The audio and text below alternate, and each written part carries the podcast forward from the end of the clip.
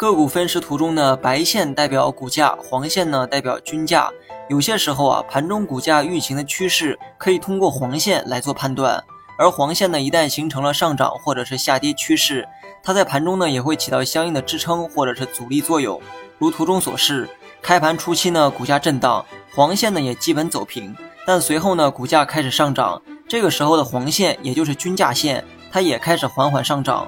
黄线呢，很明显形成了上涨趋势，而此时的黄线也会对接下来的股价起到一定的支撑作用。接下来的时间呢，股价呢出现过回调，但回调靠近黄线时遇到支撑，又开始反弹。